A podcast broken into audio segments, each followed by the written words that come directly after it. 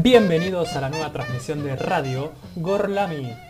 Primero queremos pedir un perdón, un perdón un poquito chiquito, porque tuvimos algunos problemas técnicos. Se ve que el tema del día de hoy es bastante polémico, por lo bajo, como mínimo polémico, que algunas personas, algunos topos se nos han infiltrado acá en las redes de Radio Gorlami y bueno, han querido tirarnos abajo la red. Pero ya estamos online. Eh, quiero darles las bienvenidas a todos y todas y todes a esta maravillosa radio, a este maravilloso viaje. Aquí está su querido amigo Nacho y vamos a presentar, como siempre, a nuestra queridísima conductora Lola. Buenas noches, Lola. Buenas noches, Nacho. Buenas noches a Oh. Ay, gracias. Necesitaba la cortina para relajar. Buenas noches. Nacho. Buenas noches. A todos, a todas, a todes. ¡Qué nervios! Casi que pensamos que no podíamos salir. No, sé qué pasó. creo que creo que va a estar doblemente bueno el programa eh, debido a la tensión previa, porque ahora ya relajamos y adhiero a la teoría conspirativa. ¿eh? Creo que el tema que tenemos en el día de hoy eh, generó ahí alguna polémica o va a generar y ya nos están pinchando de antemano. Así Totalmente. que no vamos a retrasarnos mucho, vamos a presentar a todo el equipo, que como saben y como decimos siempre, es un equipo muy heterogéneo, muy diverso, van, vienen los compañeros y se siguen sumando. Así que primero al equipo de siempre, bienvenida mi queridísima Rita, buenas noches.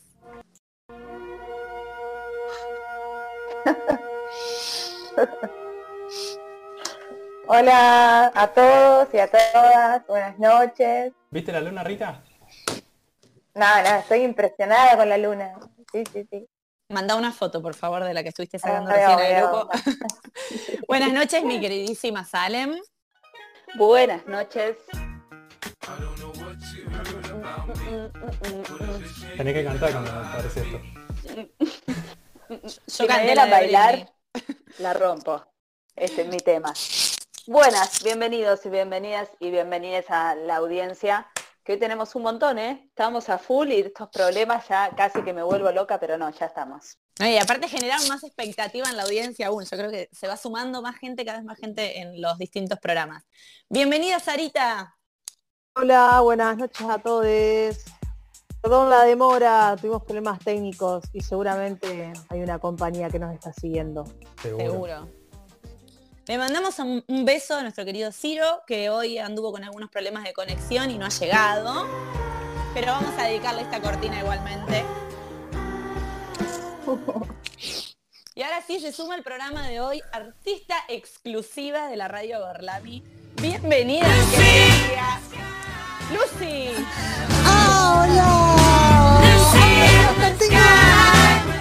Mi cortina, estoy casi emocionada de un ojo, del derecho, me falta el del Se izquierdo. hizo esperar, se hizo Cuando esperar, pero llegó. Sí, sí, sí, sí. Cuando termine el pena. programa, vas a estar emocionada de los dos. Tranquila. Ay, qué emoción. Del de arriba y el de Bueno. Arre.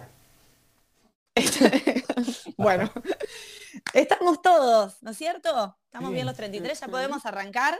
Sí. Salem, ¿querés comentarnos las redes sociales para que la gente nos siga, nos comente y en lo posible, los que nos están escuchando, que interactúen con nosotros, así comentamos a vivo sus repercusiones sobre el tema del Y, día. agra- y agradecemos la promoción también. Nos pueden encontrar en Twitter y en Instagram como arroba Gorlami Radio. Scusi, con me? Papá, Todo junto, arroba Gorlami Radio. Perfecto. Bien, van subiendo ¿ah? los seguidores. Estamos Por a full. En Instagram, en Instagram venimos a pleno.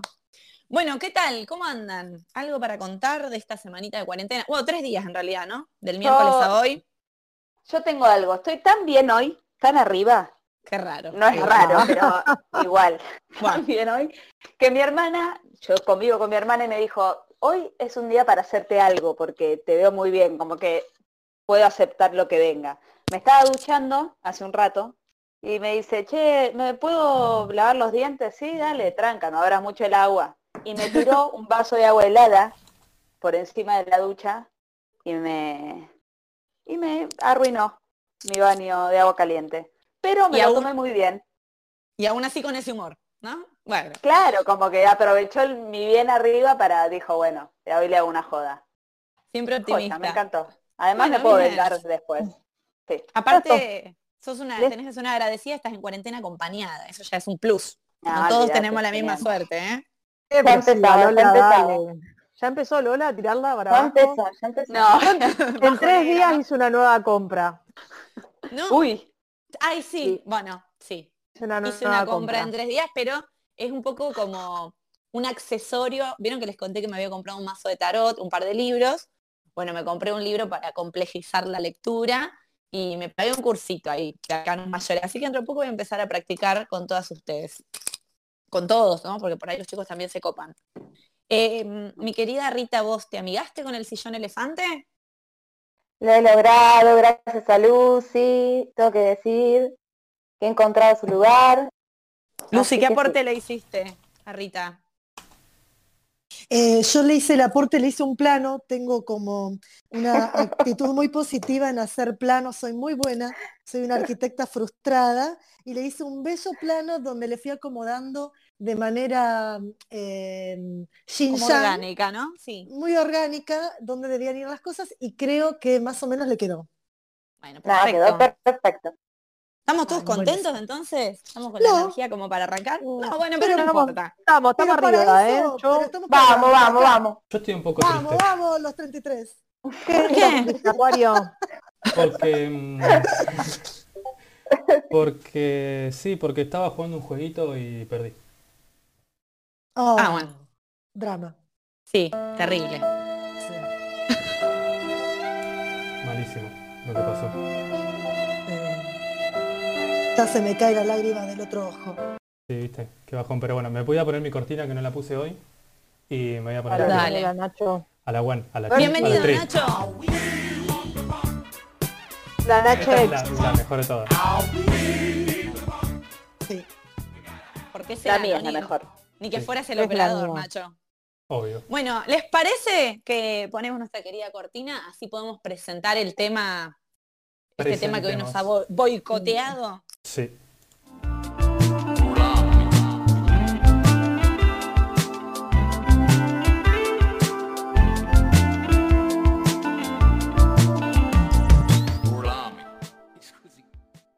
Bueno, como nuestros oyentes ya saben, y les cuento a aquellos que se suman en el programa de hoy, todas las semanas tenemos, o todos los programas tenemos un tema principal, que es el tema del día, y generalmente, como somos un grupo de amigos, ese tema del día viene de alguna conversación que surge en nuestro grupo de WhatsApp con distintas noticias que nos van llegando. Durante la semana, la noticia que nos como impactó, nos llamó un poco la atención, fue cómo se difundió una foto de Calu Rivero, actualmente conocida o que se hace llamar Dignity, girando en ronda desnuda con un grupo de amigues en las playas de, creo que está en Florida o en algún lugar de Estados Unidos. Dignity. Esta querida Dignity, aparentemente, y según la repercusión que hubo en redes, estaría siendo víctima de una misteriosa secta. Oh. Raro. Raro. Raro, ¿Por qué? digámoslo. Raro, ¿por qué? Esta foto fue como medio la gota que rebalsó el vaso. Ya la vimos medio desnuda, abrazada con gente que la besa y que la acaricia. Se ha cortado el pelo y subió fotos a Instagram. Sus mensajes son de paz y amor. Está con una onda así como medio hippie, Brillantina Raro. para mí. brillantina para mí. Y bueno, empezó a generar preocupación. Y ahí nosotros empezamos a charlar, che, ¿qué onda las sectas, no? Como, bueno, ¿qué tipos de secta hay? ¿Qué es una secta y qué no? Porque dentro del debate también nos pusimos polémicos con que, bueno, y entonces todas las religiones no son una secta. Bueno, no, mis queridos. Sí. Porque acá este equipo estudia para los programas y se prepara. Horas Buscamos y horas Wikipedia. de videos de YouTube buscando las sectas Y más documentales. peligrosas. Sí, olvídate. Y Dar de Netflix. ocasiones. Sí. Nunca, nunca una búsqueda serena, ¿no? Nunca. No. No, no, a pleno. Yo eh, me pareció como fundamental poder buscar una definición fidedigna y digamos que sea muy creíble. Por eso se recurrí a la fuente. se come. recurrí a la fuente más fiable que es, por supuesto, Wikipedia. Que nos dice que las sectas son estos grupos de gente con intereses afines, ya sean ideológicos, políticos, medios esotéricos, religiosos, pero que en un punto se segregan del común o del universal, ¿no? Es un grupo que se distingue, que tiene prácticas particulares y, ojo, dato, hay algunas sectas que son consideradas negativas, pero no todas. ¿sí? Se puede formar parte de una secta que no te lleve a prácticas destructivas. Y ahora vamos a ver igual qué tipo de secta es la que genera polémica. Así que nada. Vamos con la destructiva. Vamos a hablar de la destructiva ¿eh? porque oscura. es la gracia. Qué destructivo. Destrucción total. ¿Qué onda ustedes? ¿Qué me pueden decir? Yo primero diría, si podemos nombrar por lo menos qué componentes tiene que haber sí o sí para que haya una secta. Yo voy a tirar la, la primera porque, porque sí. Un Sin líder. repetir y sin soplar, Ya. ¿qué, Un líder. ¿qué elementos tiene que tener una secta para que haya, para que sea una secta? Destructiva, ¿no? Estamos hablando de ese tipo de sectas. Sí. Bien. Líder. ¿Qué Un más? líder, seguidores, fieles. Abusos. De todo tipo, no Bien. solo sexual, ¿eh? Personas Caso. que no sepan qué hacer de su vida. Bien. Seguidores con Gente ¿no? vulnerable. Tengo en gente todas. vulnerable. Reclutadores, diría yo, también. Gente astuta. Gente Un astuta. propósito, me parece a mí. Que en la secta ya siempre hay a priori un objetivo perverso. Es decir, estás reclutando a esa gente con un fin que tenés bien claro cuál es. Yo no sé si ¿Una los creencia? reclutadores tienen mucha noción de a qué están reclutando igual, ¿eh? No, no, los el reclutadores líder. no, pero el Ah. líder sí. Ah, líder, sí, sí, sí. El Totalmente. líder sí bueno. yo había, había investigado un poco y había llegado con una psicóloga que como que daba como una especie de, eh, de tres fases eh, de todo periodo de secta, digamos. Sería la primera parte, sería la, la fase de reclutamiento. Y ahí sí como que decía que eh, en general se da este reclutamiento por conocidos, ¿no? Por ahí a través de charlas o de actividades. Y que en general se involucraban personas que obviamente estaban pasando por una crisis o un momento por ahí de vulnerabilidad, con, yo que sé, problemas de autoestima, algún trauma, y que en muchos casos también eh, se utilizaba el reclutamiento de personas por ahí atractivas físicamente o intelectualmente que sirven como anzuelo, ¿no? Para que generaran que en los integrantes esa necesidad de pertenencia, poder pertenecer y tener eh, eh, referencia con el grupo. Y después como que decía que en esta fase de reclutamiento como que se hacía hincapié en todo el malestar de la cultura, en toda la cuestión del capitalismo y en la posibilidad de empezar de nuevo, como de alejar el sufrimiento para siempre de la vida, el par de sufrir y comenzar una nueva sociedad utópica, ¿no? Sí, perdón, Eh, Rita. Me parece como para agregar eso importante también una característica que generalmente las sectas son contraculturales, es decir, van en contra del, del poder hegemónico establecido. Siempre proponen algo distinto, ¿no? Si proponen algo, algo completamente distinto, Es que le atraen, esa, atraen. esa ilusión. Bueno, después decía como que Activa. ¿Cómo? ¿Cómo, perdón? como Sari, ¿no se escuchó? No, que, de- que tenemos una connotación negativa a lo que es secta, pero que en realidad su definición eh, no lo es. Como en el No, no. Por Ahora. eso estamos explayando, digamos, las sectas que sí lo son. Lo que pasa es que normalmente el perfil psicológico del líder de una secta normalmente son personas que tienen una gran capacidad para seducir y enredar a la gente, mucha labia y... Gracias. Nada. También podría agregar que se mueven por el está narcisismo. Está proyectando cosas de su vida ella. Me ¿Qué quiero unir a, me señora? quiero unir a tu secta, Lucy. No sé cuál es. Bueno, Bueno, después vamos a justamente hablar eso de decía. cosas. ¿Cómo? que justamente eso decía, ¿no? Eh, que después de esta fase de reclutamiento venía esa fase de control del grupo y obviamente como que hablaba de que el líder eh, tenía, conocía una, una serie de recursos muy poderosos de control mental. Eh, esto que vos decís, ¿no? Es un líder muy carismático, pero también sabe hipnosis, eh, no sé, priva a, la, a, las- a los fieles de el sueño, de la alimentación, de la vestimenta, del contacto con, con el exterior.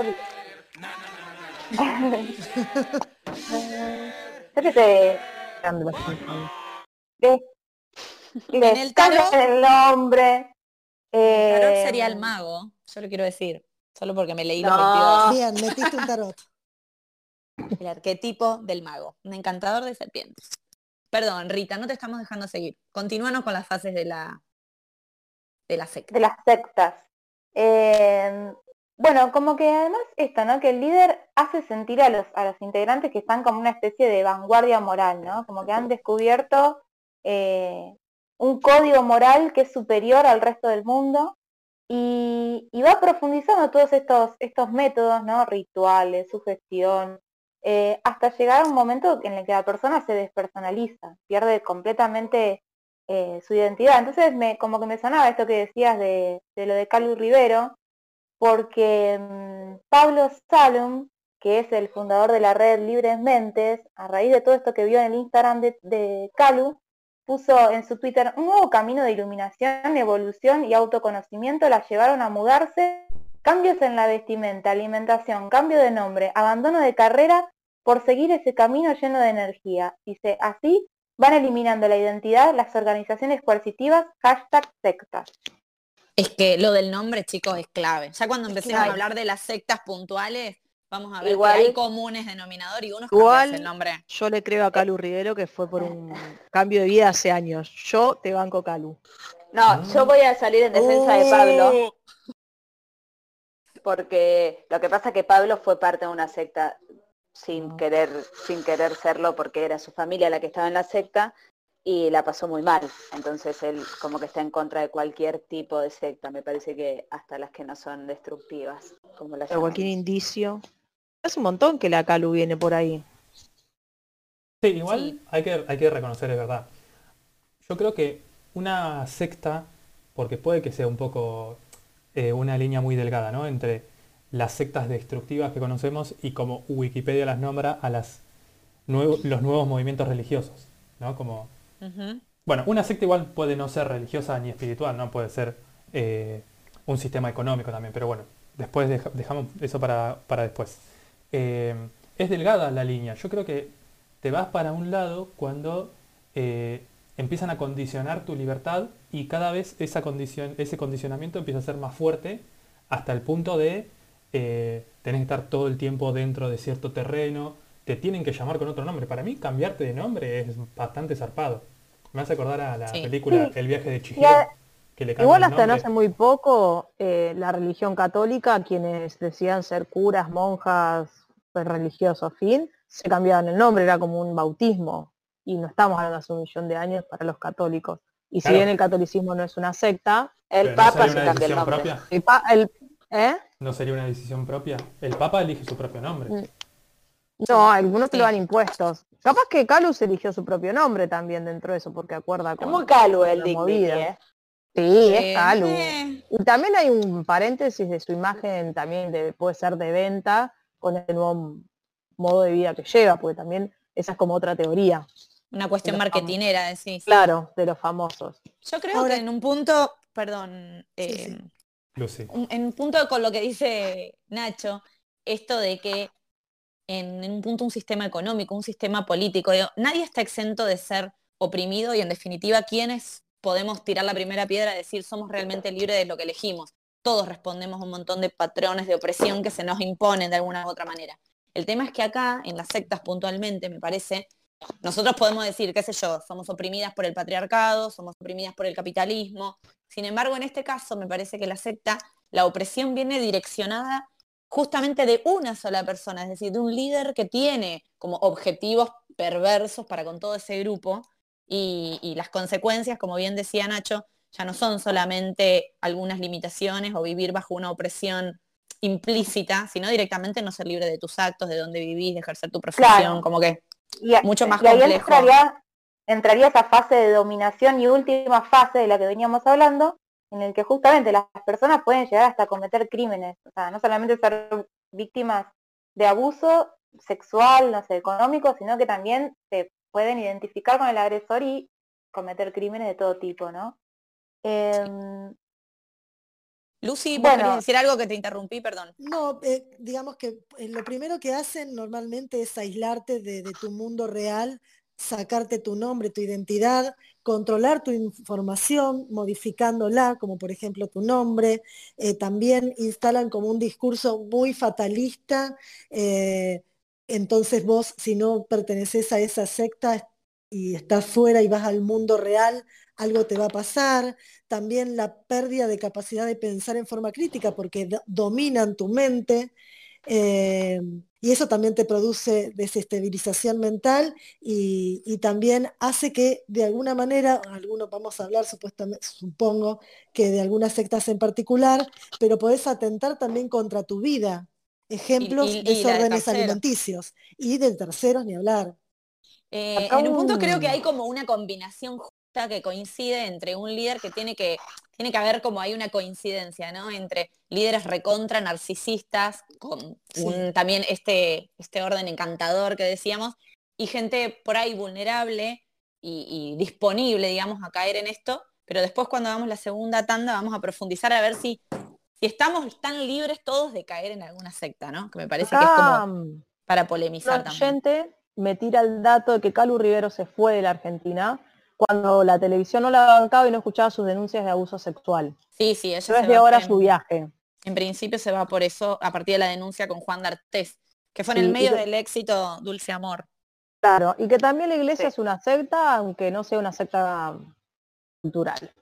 Sí, sí, Eso está diciendo uno de, nuestros oyentes, ¿no? Sí, sí, van trayendo voces. Que en un punto, eh, yendo como remitiéndonos a datos más históricos, muchas de las religiones que hoy son eh, digamos, hegemónicas, si queremos decir una palabra, o que están como eh, apoyadas por el Estado y demás. Legitimadas. Muchas legitimadas, gracias Nacho, no me salía la palabra.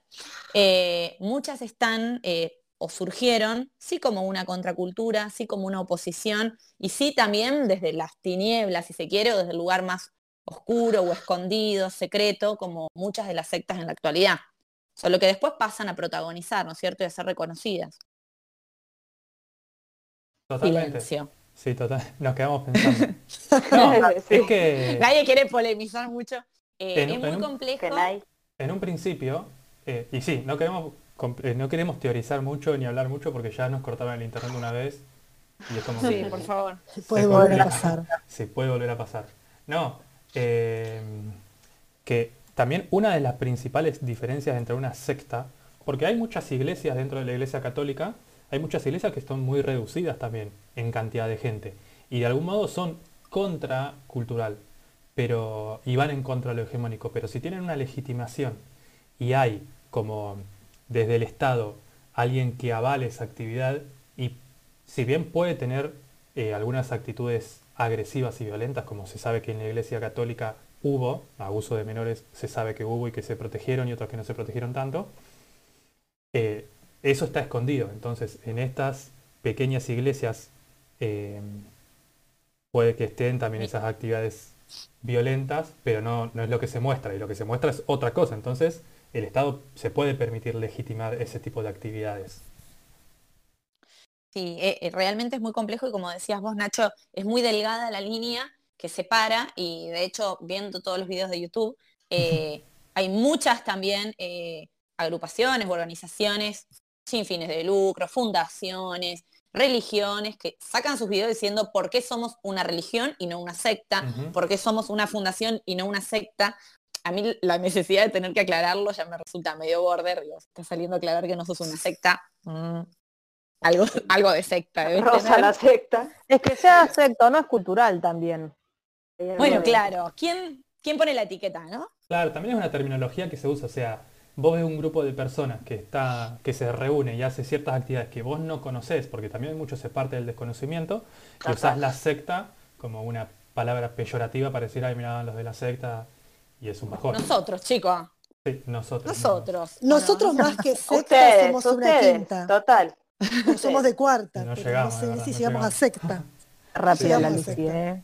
¿Qué les parece eh, si este equipo, esta secta, vamos a un temita musical para cortar con tanta tensión y después seguimos discutiendo un poquito más sobre esto a ver si hicieron la tarea. Dale. Perfecto. Este tema necesita una pequeña presentación, un poco más larga que las anteriores, como la mía. Eh, lo tenía que decir. Sí, obvio. Eh, Te faltó el platillo. Sí. no, pero no es un chiste. Bueno, no importa. Ah. Sin duda. Eh, Recién dijimos que las sectas muchas se caracterizaban por su, caracterización eh, violenta y destructiva, que muchas veces esa destrucción puede ser para adentro, para una misma persona o dentro de la secta o séptima, y para afuera eh, también puede ser violenta. Este es el caso de la secta La Familia, que nació allá por Hollywood, que es del reconocido eh, gurú Charles Manson. ¿sí? Él vivió mucho tiempo en Hollywood, uno de sus sueños era ser cantante. Escribió un par de canciones, pero no le salieron muy bien. Y en esa época tenía de amigos eh, a los miembros de la banda de Beach Boy, y tomaron una de esas canciones que escribió él, la resignificaron y bueno, quedó en esta canción que se llama Never Learn Not to Love. La voy a repetir porque no sé si mi pronunciación fue muy buena. Excelente. Never Learn Not to Love. Vamos a escuchar esa canción de Beach Boys. Empieza oscura ya, ¿eh? Sí.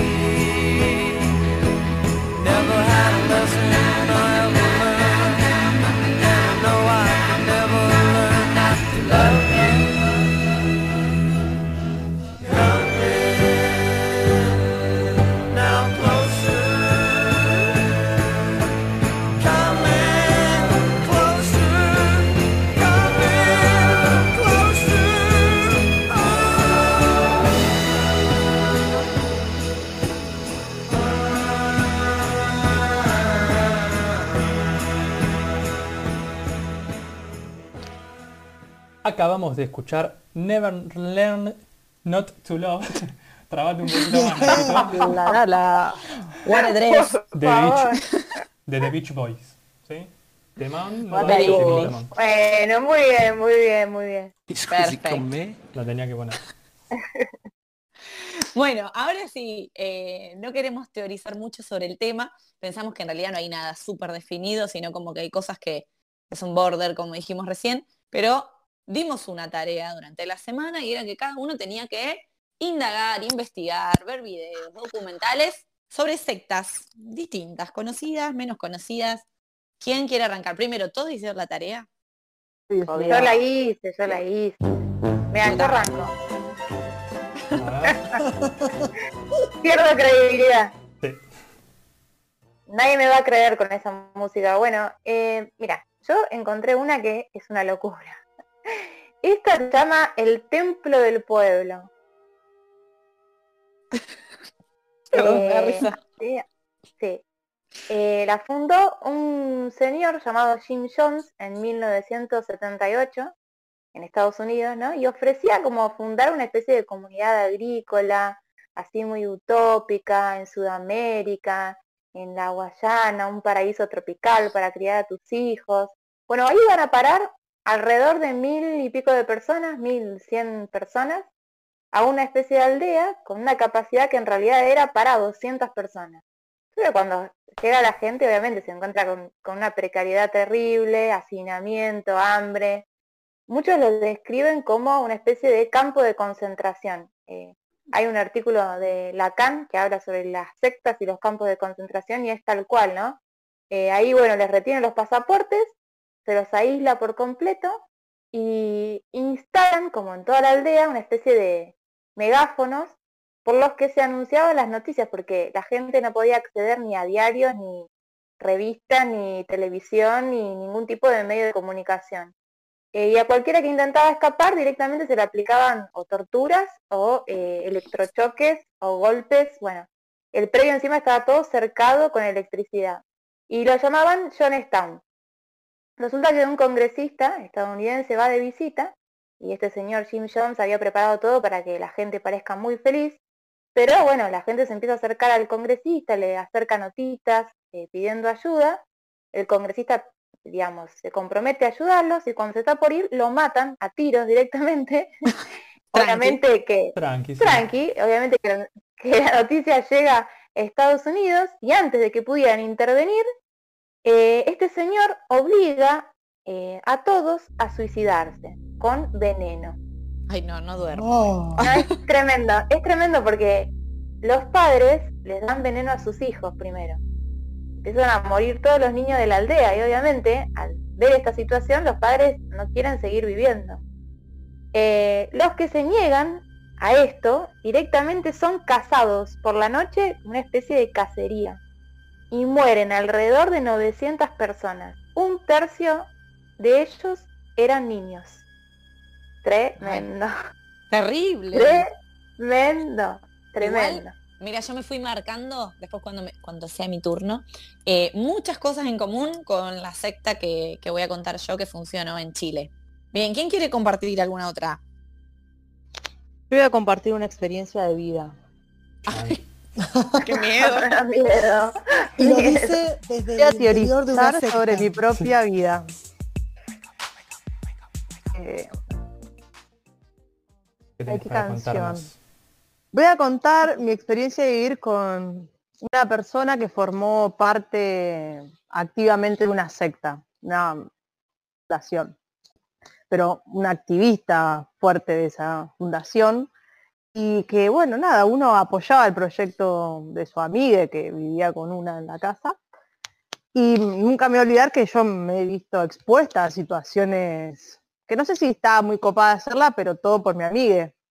Y mm, hasta que llegó el día en que venía, yo le decía a la gurullita, no sé cómo se llama, venía una gurú, hay que buscarle al aeropuerto, darle de comer, ponerle los zapatos, lavarle los dientes, bueno, como servirla y atenderla. Y mi amigue era el encargado de recibirla, o sea, venía Dios y la gurullita, o sea, era gente que importante. Y hubo una meditación, nunca lo olvidaré, Ramos Mejía. Estoy como entre la risa y el llanto, ¿no? A esta hora de contarlo. Eh, y llegó la grullita. Y bueno, para acceder a muchas cosas de la fundación había que tener una cierta cantidad de dinero. Nosotros le dábamos todo por la grullita. Fuimos a comprar ropa al Carrefour. Eh, y yo no sabía los colores que se podían usar para un lugar de bienvenida a la grullita. Y me compré una remera marrón. Y fui a meditar de remera marrón. A lo cual me di cuenta que era muy desubicada porque la gente estaba vestida de blanco. Como, ah, no era, yo pensé que era con ropa nueva, no con ropa nueva blanca.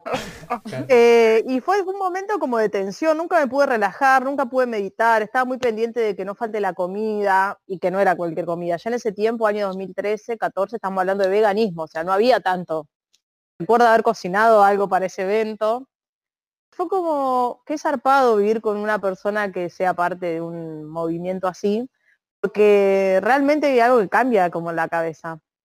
Recuerdo que había piedras sagradas y cosas que no se podían ver. Por suerte mi amigo se recuperó. Un saludo, ah. me está escuchando. Una historia feliz igual. Pero quería teorizar con, claro, quería teorizar con una experiencia propia. Como traer la experiencia siempre hace bien. Fuerte, fuerte. Muy valioso. Gracias, Sarita, por compartir, abrir tu corazón. ¿Alguien más? La musiquita de Sarita. Bueno, yo voy a, contar yo entonces, si les parece. Dale. Pero me voy a poner una música acorde. Esta es la ah, historia de la familia Ya lo nombré con anterioridad. Salem. Si no te reís, quizás a la gente le da miedo. Perdón, perdón. Eh, esta es la historia de Charles Manson, una persona estadounidense que ya desde muy joven tenía algunos problemas con la autoridad, eh, brotes violentos, ¿sí? abusaba de algunas personas, estuvo en la cárcel, en lugares de menores para reformarlos, reformatorios para menores. Tuvo prácticamente más de la mitad de su vida en la cárcel. En un momento incluso lo dejaron libre por. lo iban a dejar libre por buen comportamiento y él quería quedarse, o sea, quería estar adentro de la cárcel porque decía que la cárcel era su madre. En uno de Mm. estos trayectos en los que está libre, funda no tan conscientemente una, una secta. Como que empezó, hubo- empezó a haber gente que, que quería seguirlo, que quería escucharlo, obviamente con delirios bastante importantes, totalmente narcisista. En el futuro después lo, lo diagnostican con esquizofrenia. Eh, y él lo que quería hacer era lo siguiente. Él decía que eh, tenía que haber una guerra entre negros y blancos y que él, él quería provocar esa guerra entre negros y blancos. Eh, porque los, sí, los negros eran más fuertes pero tontos. Entonces iban a matar a la gente blanca y cuando los negros sean los soberanos, él y su familia iba a salir e iba a, a ser los, los jefes de los negros porque los negros con su mente no, no le iba a dar para, para digamos, estar en contra de él. Los, los iba a someter de ese modo. Entonces, Sereno y para nada xenófobo. no, no, para nada. Entonces, bueno, a partir de esto, él con la secta empieza a cometer crímenes, de los crímenes más sangrientos que ha visto Estados Unidos, eh, y intentaba implicar a los negros, cosa de que los blancos los vayan a buscar. Y bueno, así fue como eh, empezó a buscar, a, le cortó la oreja a un profesor de música que tenía él, eh, y después cayó en una de las casas de una casa que estaba en- Cielo Drive, en Hollywood. Y él no, eh, en realidad él mandaba a la gente a hacerlo. En realidad se dice que ni siquiera le decía que lo tenían que ir a hacer, como que de algún modo lo dejaba en claro y sus adeptos iban y, y cometían estos crímenes. Y eran crímenes... Eh, En general eran mujeres encima. Sí, en general eran más mujeres que varones lo que lo hacían. y bueno, nada, apuñalamiento. En este lugar, en Cielo Drive, que fue este crimen, eh, mataron a una mujer embarazada y las personas que estaban ahí, a la esposa de Roman Polanski, Tate Polanski, una, una actriz. Y bueno, después en el futuro van presos, no voy a contar toda esa historia, pero en ningún momento ni él ni sus adeptos muestran eh, ningún arrepentimiento de esta historia, de todo lo que hicieron, digamos. Ellos estaban totalmente convencidos y convencidas de que lo que estaban haciendo estaba bien. Eh, Wow. hay, hay entrevistas que le hicieron que son muy, muy locas. Y bueno, eh, como para ilustrar un poco en el mundo del cine esto, pueden ver Érase una vez en Hollywood, que es como una historia pseudo paralela de esto, en realidad que aparece, y también un capítulo de Mindhunter, que le hacen una entrevista y la verdad que bastante bien caracterizada está la entrevista que le hacen. Fin. Y también eh, El bebé de Rosmarino, que es una película que, que une todos estos personajes, porque obviamente que la esposa del director, de Roman Polanski, fue asesinada por la secta de la familia, y también, ¿viste el documental que te dije que veas, eh. Lola? Sí. Ay, Eh, bueno, la mandó al frente. ¡Ay! ¡Ay! ¿Cuál? Hell. Hollywood. Holly. Bueno, para el maestro de la secta eh, que aparece ahí, que se ¿Quién llamaba era? Campo de Buda, Andreas. Michelle. Sí, ese señor aparece en, en la escena final del bebé de Rosmarie, en donde aparece todos los integrantes de la secta, él se da vuelta y es eh, justamente ¿Es este tal Michel. Sí, Que también era un actor porno. ¿no? Descubrieron. era un actor porno. Ese lado. Y estaba a favor de las dos vidas. Sí, sí. Sí. En realidad estaba a favor de no, de no procrear y de no tener sexo, digamos, sexo entre ellos, porque él, se- digamos, hacía que sus fieles, las personas que lo seguían, sus seguidores, tuvieran sexo con él. Muy Sí, eso. el Andreas. Sí, la verdad. Tremendo. Un pillo. ¿Vos sabés que de, de ese documental me queda como la sensación, igualmente, ¿no? De que, de que, de que cualquiera puede terminar cayendo. O sea, que no es que la gente que cae es gente loca, sino que si vos estás pasando un momento más o menos rari, o estás, te sentís solo, no sé, tenés algún tipo de vulnerabilidad, eh, esta gente es muy poderosa. A mí lo que- que- igual. Ni siquiera Perdón. creo que sea tener que estar vulnerable. O sea, si vos tenés cierta ideología o ciertas búsquedas en tu vida, ciertos deseos, Es- por ejemplo, porque muchos se combinan con el, el deseo de encontrar eh, la divinidad, ponele, o ser plenos espiritualmente, pero otros también entran en sectas que son sistemas económicos para buscar la independencia económica, digamos, que son sistemas Sí. comerciales, como esto, ¿cómo se llama? La flor de la abundancia y todas esas cosas. El Sí. mandala de la abundancia. Claro, que en realidad son estafas piramidales. Que vos entrás, empezás a poner plata, te empiezan a estafar, metes a más gente, metes gente que vos conocés muy cercana, y ahí se empieza a generar entonces. Y Creo también por que ver- interés puedes sumarte, qué sé yo. Eh, la, el documental este, la propuesta como de iniciativa, si yo la miro hoy como Sarita, y capaz que si me invitas a una ronda de compañeros adentro del mar, eh, que te haces como un poco de reiki y que, corres entre medio de la montaña y que llegás caminando o en bicicleta, y yo entro. y más sin el no. coronavirus. Y si tenés ese Claro, y- personaje, si tenés ese personaje ahí narcisista que la gente se le postra a los pies y lo acaricia, lo abraza también. Ahí ya me voy, pero tipo, Es que en es la- el gradual. primer paso, claro, el primer Es paso, gradual, ¿quién es- no es entra? que- Dale. Por eso Exacto. siguen Es gradual, también. eso no pasa al principio, va pasando lentamente. O sea, Yo creo que es es como las capas de una cebolla. Tiene que intereses. A ver, Yo- Yo creo que a cuando ver, levanten la mano para hablar.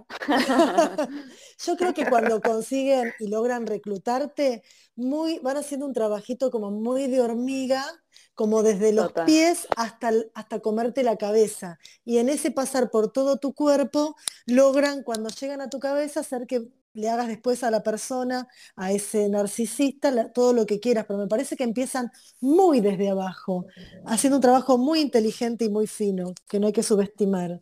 A mí, perdón, haciendo hincapié en las fases que había mencionado Rita, eh, me parece que es fundamental la parte de eh, la conformación de un grupo, porque como bien decía Nacho, esta formación de un grupo donde hay referentes y donde uno se identifica plenamente, es decir, hay un sentimiento de pertenencia, como bien Sarita decía, ella se metería en algo que tenga que ver con el reiki, con los hippies, yo digo, yo en una secta feminista dentro de cabeza, me como el buzón, y cuando ya tejiste todas las redes y vos sentís que ese es tu grupo de pertenencia, ahí empieza la opresión y toda la cuestión Mira. abusiva y entre eh, bancarte a este tipo que no te lo fumas más, ponerle el trono, la silla y hacerle masajes en los pies y que te pegue una violada una vez por semana, como el caso de Holly Hell, eh, pero no perder a todos tus amigos, tu grupo, el lugar donde vivís y todo lo que ya A vos. dejaste de lado. A mí. Sí, totalmente. Ah, Porque, Lola. Es que a ver, el otro porque- día leía un artículo que hablaba sobre, nada que ver, ¿eh? sobre la violación en manada y decía justo esto, que o sea, el sentido de moralidad eh, se puede, de una persona, se puede disolver en un grupo, pero totalmente, o sea, es como que, y está, por ejemplo, el experimento de Milgram, ¿no? que las personas se pueden someter a la autoridad, o poner el experimento de Ash, donde las personas cambian sus creencias por pertenecer al grupo, es que el grupo es como que termina disolviendo al individuo, se transforma, o sea, el individuo pasa a tener como una identidad eh, como su- supremacista, ¿no? Soy mejor porque estoy en el grupo, soy lo que soy gracias al grupo, soy Pero, todo a ver, por el grupo. al final del documental, y esto lo charlamos hoy antes del programa, lo, lo llamativo, lo novedoso es que personas que han sido abusadas, que entregaron su vida a esta secta durante 20, algunos 25 años, y ellos contaban esto de que eran violados sistemáticamente, uno el lunes, otro el martes, el otro sí, viernes sí, y sábado. Aún así, el balance Pero- final en el documental donde Claro. ellos denuncian, dicen, igual estuvo buena la experiencia por todo lo que me dejó Porque- y por lo que aprendí. Porque soy lo que soy, soy lo que soy gracias al grupo, totalmente. Eso es un flash. Bueno, yo les comparto rápido para que no nos volvamos tan densos con la pobre Eh, gente pero que nos está yo, escuchando. loco. No, un te estoy dejando. Dale, Dale, no No pude decir nada. Salen, loco, te quiero dejar cerrar. Dejala. Un ratito nada más. Un ratito. Yo Pero pienso que a las que personas alegres me alegrían hablar.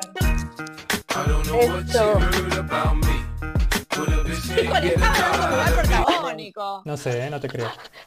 Que Lola, dale, sí, Me perdón, cagaron el perdón. suspenso. Yo quería dejar el tuyo que es el más divertido para el final. Ah, bueno, bueno, bueno, pará, vamos, vamos con el Eh, suspenso. Es, es que, bueno.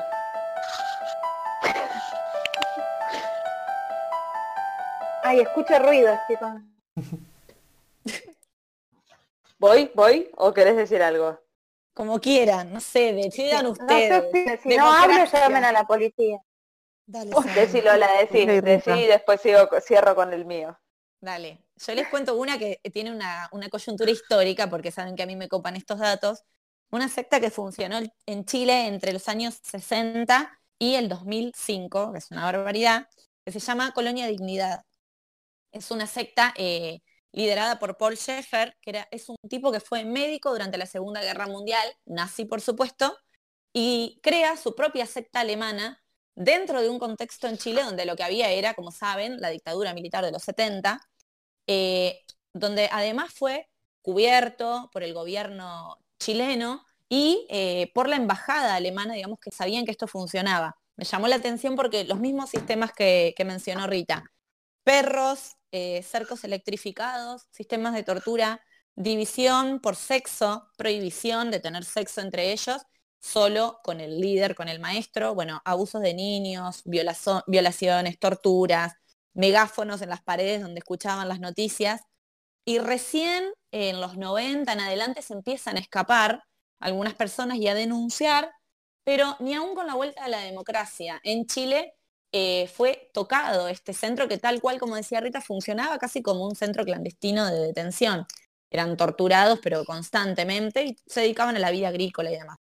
Recién en el 2005, eh, Paul Schaeffer, después de muchas denuncias, escapó y fue detenido eh, en Argentina casualmente. Y a partir de que él cae detenido, empiezan a liberar a la gente que todavía estaba ahí. Llegaron a ver algo de 600 personas recluidas. Me pareció flashero. Y sobre esto les recomiendo, ah, y un dato no menor, es que la secta, que era netamente alemana, buscaba la pureza de la raza y más que nada estaban en contra del comunismo. Casualidades, ¿no? Eh, les recomiendo acá mucho la película Colonia Dignidad, que es protagonizada por Emma Watson y cuenta perfecto la historia, está basada en la historia real, así que es muy buena. Casi dije como lo los más rápido. mortífagos. Seguidores de lo más rápido que pude. Eh, bien. Perfecto. ¿Estuve bien? Ay, Sí. gracias. Tenés un día felicitado. Lo dije todo Yo- de corrido.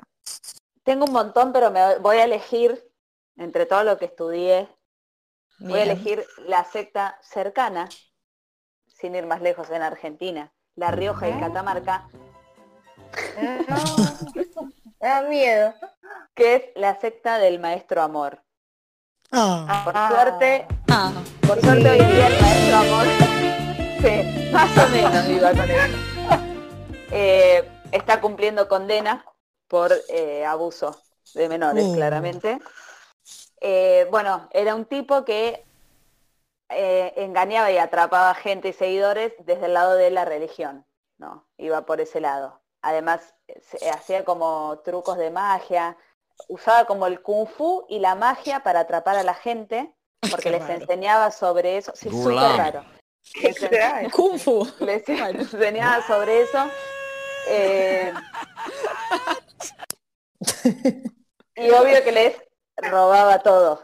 O sea, Sí, sí. le- cada uno que entraba era así, despejate de tus cosas, dámelas a mí, el tipo se iba llenando de guita y todo, y a la vez le pedía a las familias, eh, iba como viviendo un rato en cada casa de los seguidores, eh, y les pedía que le entreguen a sus hijos, que él les iba a dar la luz eh, que ellos necesitaban y que era brindada por Dios. Él, mucho, mucha de la gente que llegaba a esa secta era gente enferma, y hacía todo como un trabajo fino ahí entre no te curás porque no querés, pero si estás conmigo vas a llegar a eso y te vas a curar, era como todo por ese lado. Y lo que él hacía, vi una entrevista de, de una madre que contaba sobre su hijo, que dice que ella eh, estuvo viviendo con el maestro amor este, hijo de Remil, y eh, le pedía una habitación especial y que lo invitaba a dormir a veces al hijo varón, no a la hija mujer, pero sí, eh, una vez, eh, él les pedía si por favor no le dejaban solo para darles kung fu. Como que su clase de kung fu tenía que ser solo con los niños. y cuenta una experiencia, voy a contar solo esta, en la que el hombre dice, bueno, vos trae a tu hermana y a tu amigo, le dice al pibe que ya dormía con él, tenía como una confianza ahí, pero todavía no había hecho nada, vos trae a tu hermana y a tu amigo que yo les voy a dar esta clase. Primera clase, bueno, movimientos de kung fu, la luz, guau, La clase le hacía llamar. Sí. segunda clase, kung fu de nuevo, perfectos estos movimientos, la luz de Dios llega, miren, soy magia pura. Tercera clase, a la piba le dice, mira, si vos querés tener esta luz que yo tengo, tenés que realizarme sexo oral. Es de la manera que vos vas a incorporar toda esta sanación y luz. Bueno, tercera clase, la piba sufre eso. Cuarta, no dicen nada porque todo además era como todo un trabajo de amenaza de los padres se enteran, se enferman, esta luz es para curar, bueno, todo un trabajo fino.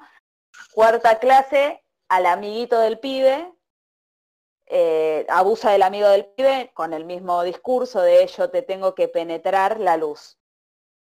Bueno. Y en la quinta clase, que fue la última, eh, se lo hace al pibe, al dueño de casa. La madre ni el padre sabían de esto y un día medio como que le sonaba raro que él quiera dormir siempre con el hijo. El hijo además como que le decía, maestro, esto me parece... Bueno, sufrimos una interrupción por parte del doctor Amor. Ah, justo con el final. no, con todo. Justo el doctor Amor. Salen, ¿estás ahí? ¿Nos pincharon, ¿Nos pincharon la red? Sí, sí, este, este es el maestro amor. Nos este es el la red. Yo no sé si cuando sale pico... Fue el maestro Tengo otra teoría. Para mí fue o el maestro amor o eh, el, espíritu de Olmedo, por ahí. Cuando dijo maestro, para mí me vino la figura de Olmedo disfrazado del maestro. Que también era medio sectario, claro. Bueno, claro, re sectario. Bueno, ojalá pueda volver Yo quiero volver a ah. algo que, dijo Salen, ya que estamos en, habló de, del doctor Amor, hasta que vuelva, si vuelve, yo les voy a dar una pastillita, como yo no hice la tarea, para que googleen. Porque también hay una secta que se llama Los Adoradores de Rambo. Ah, sí, sí, sí, lo vi, lo vi. Claro, que son los Camula, que son de Nueva Guinea, entonces, bueno, parece que muestran películas de Rambo eh, y de cuáles son las reacciones que hace Rambo corporalmente. Así que bueno, también es una opción, ¿no? Doy fe. Digo. Ese era más eh, saludable, ¿no? Me fui, ¿no? Se me fue. ¡Ay, sí! ¡Eh! ¡Ay, volviste! bueno, volví, ¿no? parece? Eh, no sé dónde quedé, porque... ¿Seguiste hablando? Ah, conté todo, todo. Terminé yo y cuando me di cuenta nadie me dijo nada, dije, uy, estoy sola. Llegamos al de maestro. Voy rápido de nuevo. Quinta clase se lo hace al hijo del, matrimonio este que los que lo hospedaba. ¿Hasta ahí no habían escuchado? Sí, sí, escuchamos. vamos, vamos.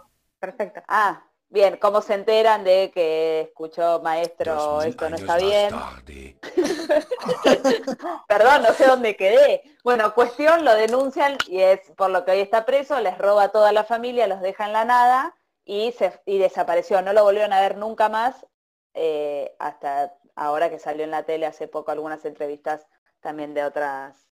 Pero está en gana el tipo, ¿o no?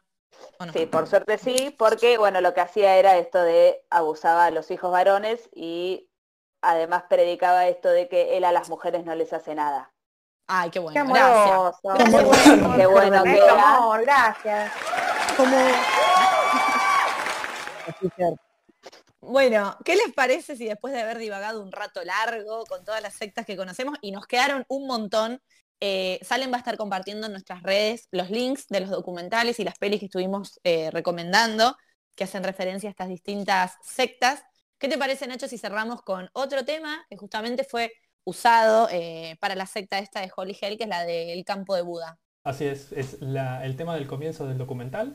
Se llama Hooked on a Feeling o la traducción, más fácil, enganchado a un sentimiento.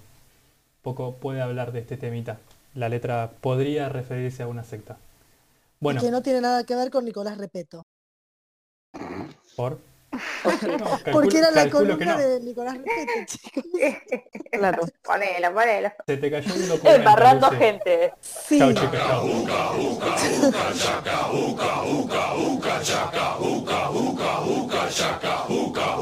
I can't stop this feeling deep inside of me. Girl, you just don't realize what you do to me. When you hold me in your arms so tight, you let me know everything's alright.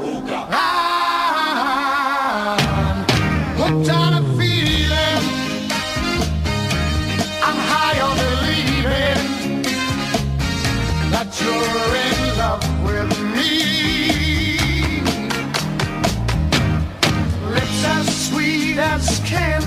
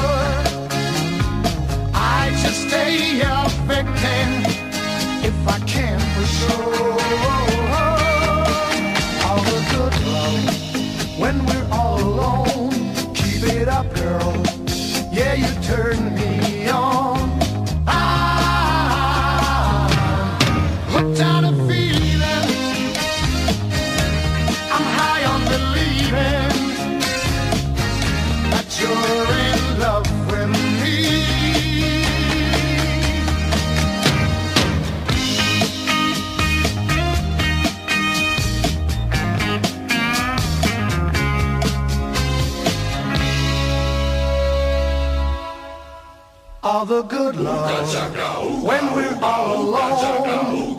Keep it up, girl. Yeah, you turn me on.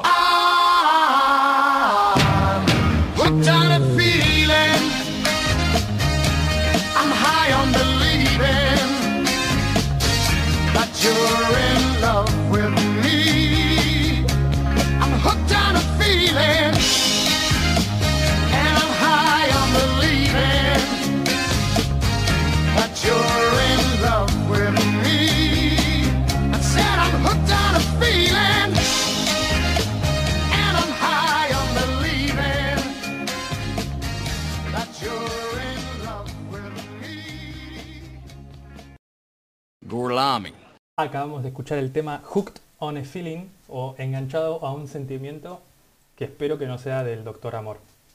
Porque la verdad Chicos, yo estoy bailando, no sé ustedes. Si me ponen este tema en una secta, entro como loca. Muy divertido. Por eso yo iba a entrar. Claro. Estuvo muy bien. Por eso hay Bueno. amores que matan. Claro. Juan. Tenés que tenerte un, un sonido a mano para los remates de Lucy, Nacho. Sale como un loco atrás de un árbol, ¿viste? Claro. Eh, bueno, ¿qué les parece si vamos a la sección, vamos a llamarla la sección Salem de... de- Ay. ¡Ay!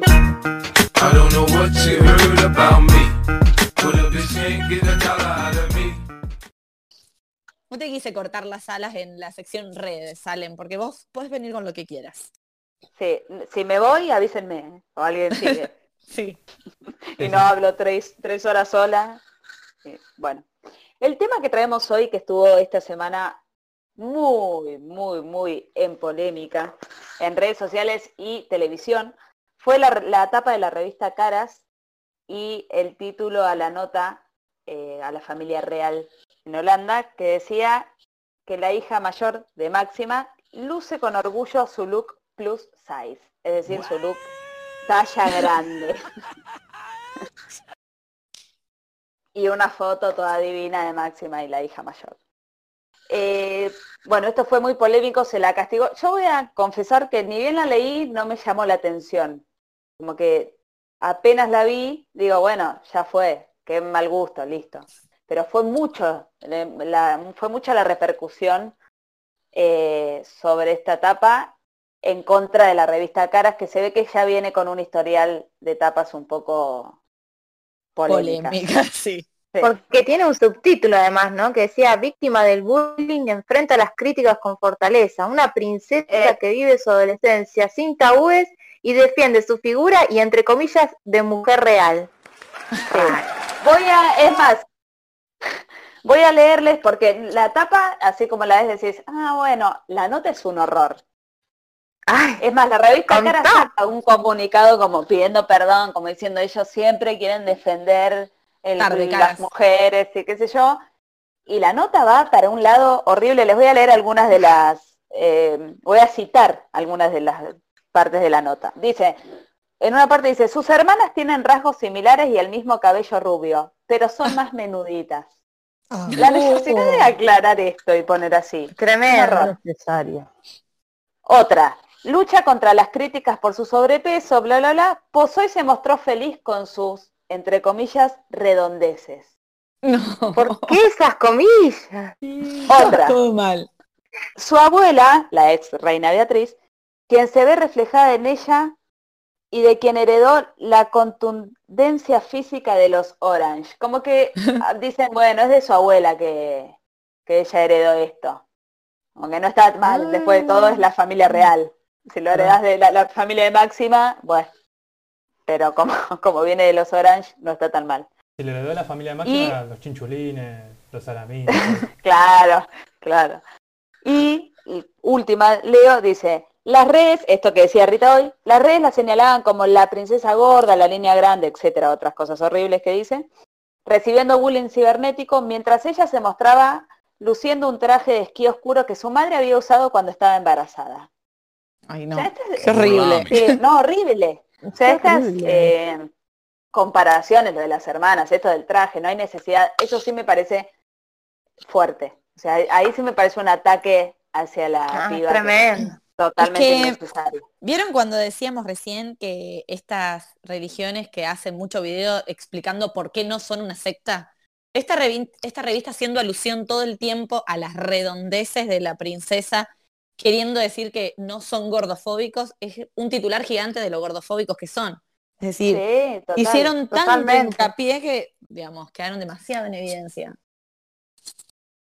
Eh, no, y además, eh, queriéndose defender, así como vos decís, de, lo de la mujer real y todo, cada vez era peor lo que decían. Sí, no Y además decían, bueno, es que nadie leyó la nota, ¿no? Ni la lean porque es aún peor. Y además no es una nota, estas cosas son reales, esas fotos se las sacan, yo el otro día vi una entrevista de un periodista holandés, porque allá como que tuvo repercusión todo el lío que se armó en Argentina por eso. Eh, y el periodista decía que le- dos veces por año la familia real se saca fotos fuera de lo que es la realeza, ¿no? De todo el protocolo que hacen y todo y como que las dan a la prensa y que cada uno arma lo que arma. Por eso Caras arma esta nota en base a nada, es decir, a bulear a una piba de 16 años eh, por el físico, que me parece terrible. Y que- resaltando en el titular que sufría bullying, ¿no? Claro, total. Tendríamos que hacer una secta para dejar de hablar de los cuerpos, ¿no? Del cuerpo de la gente. ¿Por qué siempre los cuerpos de la gente son el centro de una charla? Desde el qué flaco, qué flaca estás también es como, no sé, como si te diera más Sí. Yo no sé si fuera, si fuera varón, si Eso. fuera varón capaz que no decían plus size ni nada, ¿no? O sea, parece que también no, lo, ¿eh? por ser mujer. Sí, Eh, la perspectiva de género completamente necesaria en todos los medios de comunicación y eh, además esta concepción errónea de demostrarse eh, excesivamente, ¿no? Como amigables con todos los tipos de cuerpos y en realidad el problema está en lo que dice Nacho. No es queremos demostrar que aceptamos todos los cuerpos. No tenemos que hablar del cuerpo. Es decir, había mucha gente en Twitter que viralizó la tapa cambiándole el titular y decían eh, la princesa, no sé cómo se llama, ¿cómo se llama Salem? Amelia, Amalia, bueno, no me acuerdo. Amalia. Amalia, eh, quien codirigió una obra de teatro, la cual escribió a sus 16 años y que se estrenó en el Teatro de la Haya. O sea, tiene muchos más logros que se podrían haber destacado en una etapa de, de revista que no tenga que ver con su apariencia física. Entonces me parece que es una deconstrucción total la que falta. Deconstrucción es como mi palabra todos los programas, veo. Sí, Eh, y la que- necesidad de aplicar, eh, así como en, en cuestiones, perdón, eh, ya, ya me callo. sí, no, no, Eh, está bien. La ley Micaela, que es una ley que surge a partir de un femicidio en Argentina, que obliga a todas las personas que están en lugares de autoridad o en cargos en puestos públicos a tener formación en perspectiva de género. Yo creo que esto debería ser aplicable a los medios de comunicación, porque es muy difícil cambiar la mirada de la sociedad si nuestros comunicadores no están formados para esto. Y las mujeres son desacreditadas constantemente y juzgadas por su cuerpo. Sí, yo sea- creo que tiene que ver con la gordofobia, ¿eh? Sí, pero y También. la semana pasada yo no hablamos de sé- Jimena Barón porque estaba extremadamente flaca y de Oriana porque era demasiado hegemónica. Yo Sí, creo que pero es- a Jimena Barón no te la ponen en la tapa y hablan de... Luce con orgullo su costilla marcada. Yo creo digamos. también que, que esto de la gordofobia que, que se ve, se ve también cuando recién en el 2019 se aprobó la ley de talles. eh, Sí. Pero para que los no se cumple, ¿no? Que no se cumple para los cuerpos que no, los que no tenemos cuerpos hegemónicos y que vamos al centro a comprar ropa, al centro acá, a cualquier lado que vayamos a comprar ropa, ya hay una discriminación cuando uno va a probarse una ropa, cuando el talle L ahora es M, cuando el talle, el talle XL ahora es L. Eh, es decir, ya a partir de desde arriba ya hay eh, una actitud gordofóbica, más allá de la revista Caras y de una chica que sufre el bullying por todos lados. Ya cuando vas a la calle en nuestro país, en nuestra ciudad, en nuestro pueblo, ya ahí ya hay una discriminación. Como que Sí, los gordos tienen que vestir como viejos eh, y ahí ya hay una manera de discriminar.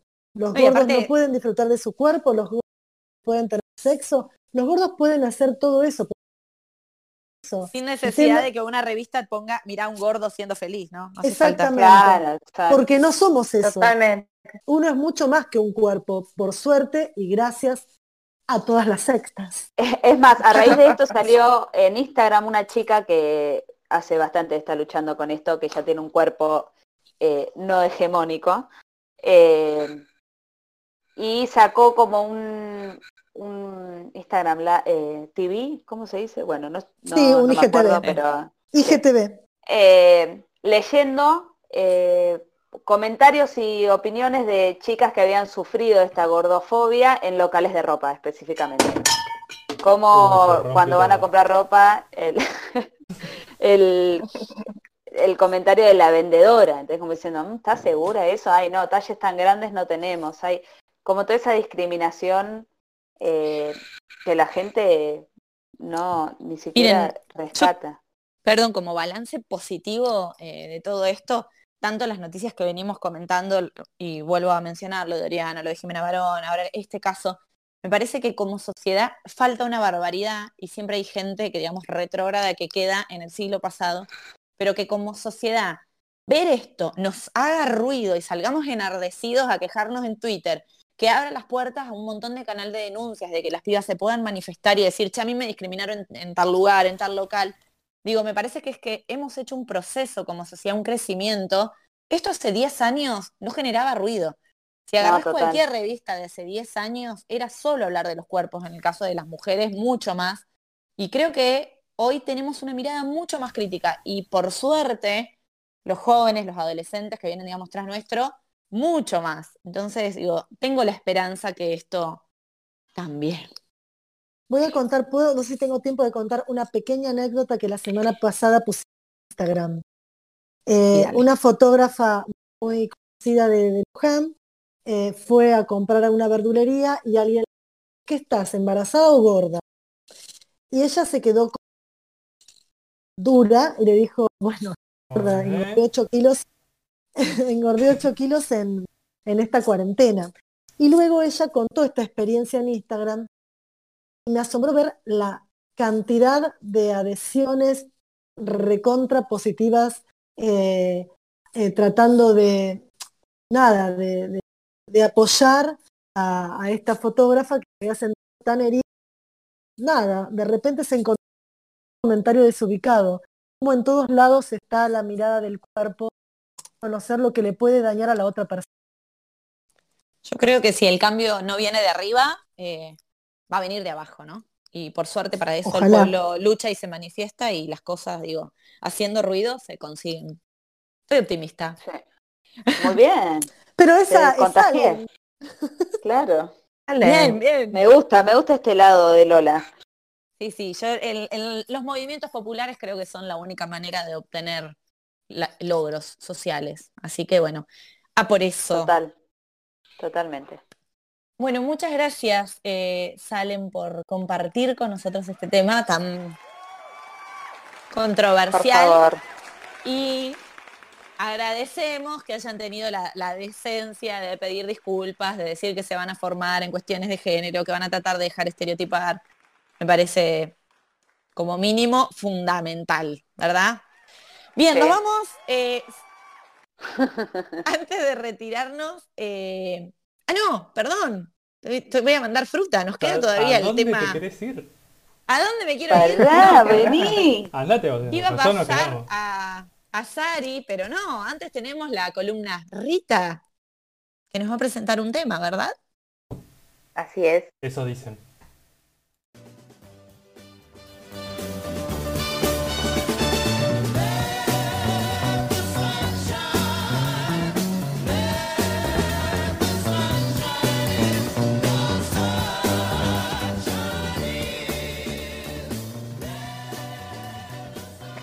Bueno, y esta noche, esta noche hermosa de sábado, les tengo, Alta ya me luna, querías ¿eh? sacar Lola y te ibas, sí, y te ibas a perder, mira, Un una banda, un temón de una banda argentina de reggae fusión eh, formada en 1997 en Santa Fe, que tienen tres discos.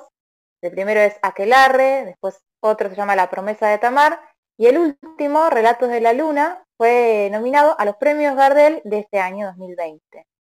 Ellos se definen como un colectivo musical que, busca como deconstruir, esta palabra, ¿no?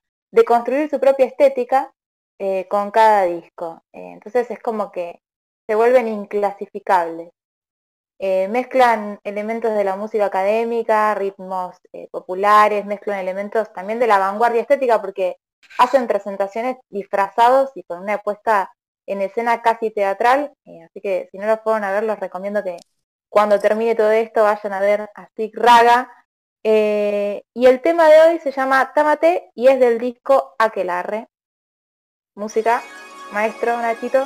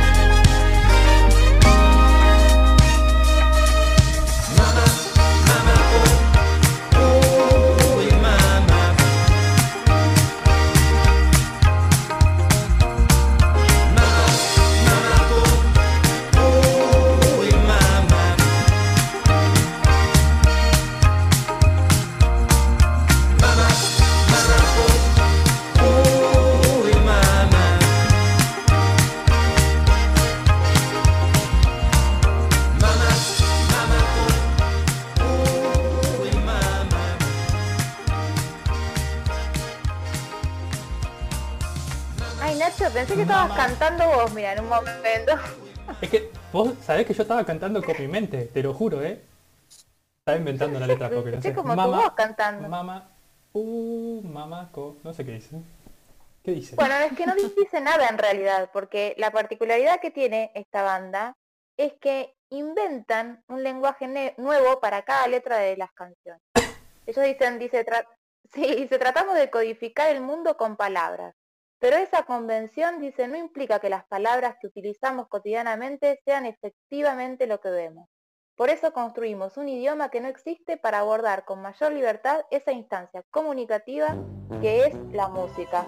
Ah, Sí, ¿no? No, mira, me parece una banda novedosa. Para lo que es el rock argentino me parece una banda muy novedosa. Me gusta que reflexionen mucho en cada disco cuál es la estética que tiene que tener, cuál es el mensaje, la historia que se quiere contar. Pero qué me gusta mensaje que- si no dicen nada, no me estás diciendo.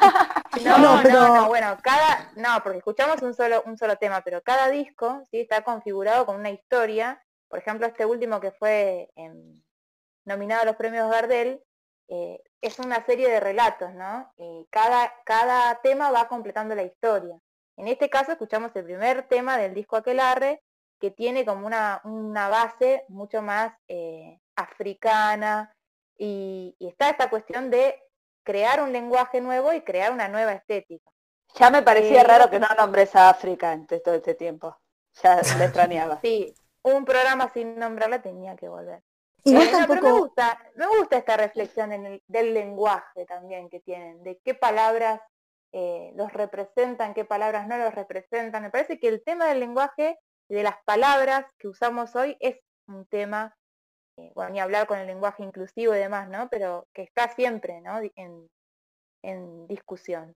Es que, pero bueno, las palabras, las palabras en el arte, eh, normalmente, por ejemplo, en el teatro, en el teatro postmoderno, significan otra cosa que no es, por ejemplo, vasos puede significar otra cosa. Ah, no. En el ano, por ejemplo, lo importante es cómo se transmite y qué quiero transmitir. Después el público, el espectador, va a tener que decodificar lo que el artista quiso decir. Quizá con la música también pasa lo mismo. Es que es la Totalmente, simbología, no hace es la falta que- de- de- de la- es- del arte. Que Exactamente. puede ser Claro, en si estás recitando, lo que te queda son fonemas. Que bueno, Exacto. podés utilizar fonemas eh, como palabras que conoces, pero también podés usar palabras que no sabes qué significan o no significan nada. pero- Inventadas. claro, pero ese sonido que a vos te llega, te, algo te, te hace, digamos, en la mente. Como, el sonido, ¿Estás cómo bien, te Nacho? llega, cómo lo y más o transmitís. menos. Quedaste tocado después del tema. sí. Sí. Mira, entre la Por el- secta, tocado por el doctor el Amor. lenguaje, la música reggae, el doctor amor. que Y sos el único hombre acá, así que el doctor Amor va por vos. Mal. Un miedo. En un programa metimos todos los pasos de una secta, ya está. Sí. Falta que empecemos a dar vueltas en el agua. en los una palangana. Ah, yo tengo los pies, los pies Cuando en nos remojo. podamos juntar. Tengo los pies en remojo. Muy bien, ya empezaste. Sí. Bueno, Hablar rato- y listo. Después del programa podemos hacer una baile, eh, un ritual, ahí iba a decir algo, un ritual en Discord, así nos vemos y cada uno con las patas en la palangana o algo así, circulando. Dale, dale, ustedes arranquen. Yo Si no llego, Cuando-. Claro, empezamos, Lola. estoy, Bueno, Rita. acuérdense que se me corta a veces. Yo arranco, siempre dispuesta. ¿Algo más, Rita? Rit- No, no, no, nada más. Que les recomiendo que la escuchen y que si termina algún día esta cuarentena, digo, es una linda banda para ir a ver en vivo. Tiene buenos shows. Si siguen vivos. Lo anotamos. Sí, sí, Ay, y sobrevivimos. No Eso me sí, pone la entrada, platillos. la entrada está en un idioma nuevo, así que andá a encontrar vos lugar Claro. donde tocan. Andá, tenés que encontrar el idioma, justo. Y el precio también. Bueno, bien, eh, cerrando esta sección de, de Rita y ahora sí, ya casi en, las, en los últimos minutitos del programa, que hoy nos extendimos un rato, pues el tema de la secta dio para hablar largo y tendido. No nos queremos ir sin darle el espacio a Sarita que nos deje su tip para una vida mejor. Con, con la temática del programa medio que me inspiré un poco. Y nada, como unir como dos cosas que estuvimos charlando. Unas, bueno, la temática de la secta y por otro lado también como el cuerpo. Y más que un tip es como una pregunta, ¿no? Digamos, si nuestro cuerpo es como un templo, ¿no? Que uno lo alimenta, lo cuida, lo nutre. Eh, bueno, en este, en este tiempo que Mm. tenemos de pandemia, que llevamos muchos días, nada, como acercar una pregunta, ¿no? Eh, que es un tiempo para mí privilegiado para poder mirarnos, revisarnos, hacer nuevas prácticas, como ¿qué estás haciendo hoy para conectarte con tu espiritualidad? Y que no es una pregunta que tenés que contestar con sí o no y si acá ahora, sino como una pregunta, una invitación a poder hacer cosas para poder conectarte con tu propia or- originalidad. Una pregunta para la vida, digamos, más que un tip, una pregunta. Me gustó. Total, la salen, ¿eh? Ay, tecleando todos. Yo creo que ahora me voy a tener que poner a pensar hasta las 6 de la mañana. Como mínimo. Bueno, tenemos hasta el, hasta el programa que viene del miércoles. Sí. Bueno, Hasta el miércoles que tenemos el siguiente programa, podemos. Bueno, muchas gracias, Sarita, por esta pregunta. Nos la llevamos todos a la almohada hoy. A ver si realmente estamos conectando con nuestra espiritualidad o no, o qué estamos haciendo. Y ahora sí, nos vamos despidiendo. si no queda otra. Eh, adiós, queridísima Rita, muchas gracias por tu aporte y por tu música rari. Chao, chao, gracias. Bienvenida y adiós, muchas gracias por sumarte, nuestra queridísima Lucy. Besos.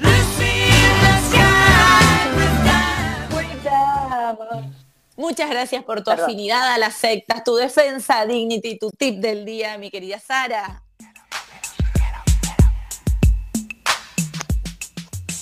Buenas noches, será hasta el miércoles, gracias a todos. Chau Lola.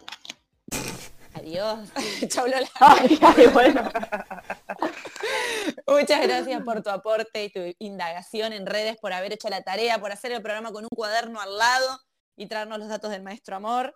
Querida, eh, mi querida Salem.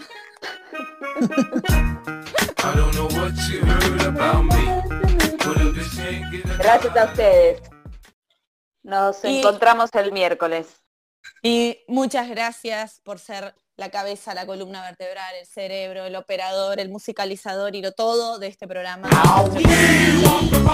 No te di ni tiempo. Le encanta esta canción. Obvio. Salem, antes que me despida del todo todo, ¿nos querés repetir las redes por fin? Así nos siguen y nos comentan. Sí, nos pueden encontrar en Twitter y en Instagram como arroba Gorlami Radio. Bueno, Bien, y por y último, despedimos, te despedimos a vos, querida Lola. Dale. Muchas gracias a todos la conducción. amigos, amigas, familiares que nos estuvieron escuchando y que pueden replicar nuestro programa por Spotify, por nuestro No blog se unan a sectas.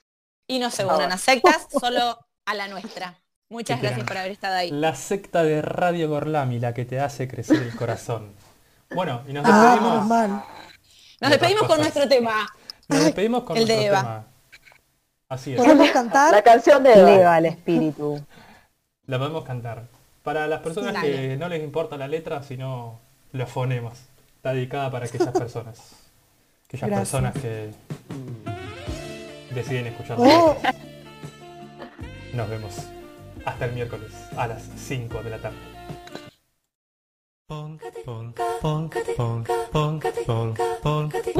Nuorista kuuluu se polokan tahti, jalkani pohjii kutkutti. Ievan äiti se tyttönsä vahti, vaan kyllähän Ieva se jutkutti. Sillä ei meitä silloin kiellot haittaa, kun me tanssimme laijasta laitaa. Saliveli hipput, tupput, tapput, äppyt, tipput hiljalleen. Ievan suu oli vehnäisellä, koimme se tonne toivotti. Pää oli märkänä jokaisella ja viulu se vonkuja voivotti. Ei tätä poikoo märkyys haittaa, sillä kalaskoo laijasta laitaa. Salivili hipput, tupput, tapput, äppyt, tipput hiljalleen. Ievan äiti se kammarissa virsiä veiseltä huijutti. Kun tämä poika naapurissa ämmän tyttöä nuijutti. Eikä tätä poikoo ämmät haittaa, sillä kalaskoo laijasta laitaa. Salivili hipput, tupput, tapput, äppyt, tipput hiljalleen. Hele pate hele pate hele pate hella hele pate hele pate hele pampa Yale dolu yalla tale dolu yalla tele dole tele tale tele tanta Hale yalla tele dolu dalla tele tele tele tele tele tele dalla Hale dolu tele tale yalla te yallan tele tale tale tale hele lanta Rimpati ralla ribira piralla rumpati rupparri pirampu Yakkarittari parilla palan tuli tuli lallanti virantu Yatsatsappari dikkali lallanti kali rillanti standulla dipi dapi dalla ruppati rupi ranku rikanku kaya kiri kanku aratsatsa ya ripi dapi dilla bari standillan dellando abari patita pari pari bari biri biri biri standillando ya bari las dillande ya lo wara bari bari bari bari bari bari bari standillas dillando badaka daga daga do do de ya do Siellä oli lysti ja soita, jälkeen sain minä kerran sytkyteet. Neko mäntini ämmä se riitä ja Eeva jo alako nyhkytek. Minä sana hievalle, mitäpä se haittaa, laskema vielä hilahiesta laitaan. Salivili hipput, putta, puta, pytti, put hiljalleen. Muorille sanoja tukkee suusien rukkesin tervekäs takkoomaan. Terveenä pääset ku korjoluus ja määt sitä lurjuus makkoomaan. Ei tätä poikoo hellyys haittako appoja hukkii lähiestä laitaa. Salivili hipput, putta, puta, pytti, put hiljalleen. Sen minä sanoin, jotta purra pitää, ei mua niin vaan nielasta. Suot mänä ite vaikka lännestä, ittävä minä en luovu Ievasta. Sillä ei tätä poikoo kainous haittaa, silloin kato sillä hiasta laitaa. Salivili hipput, tupput, tappu, täppit, tipput hiljalleen.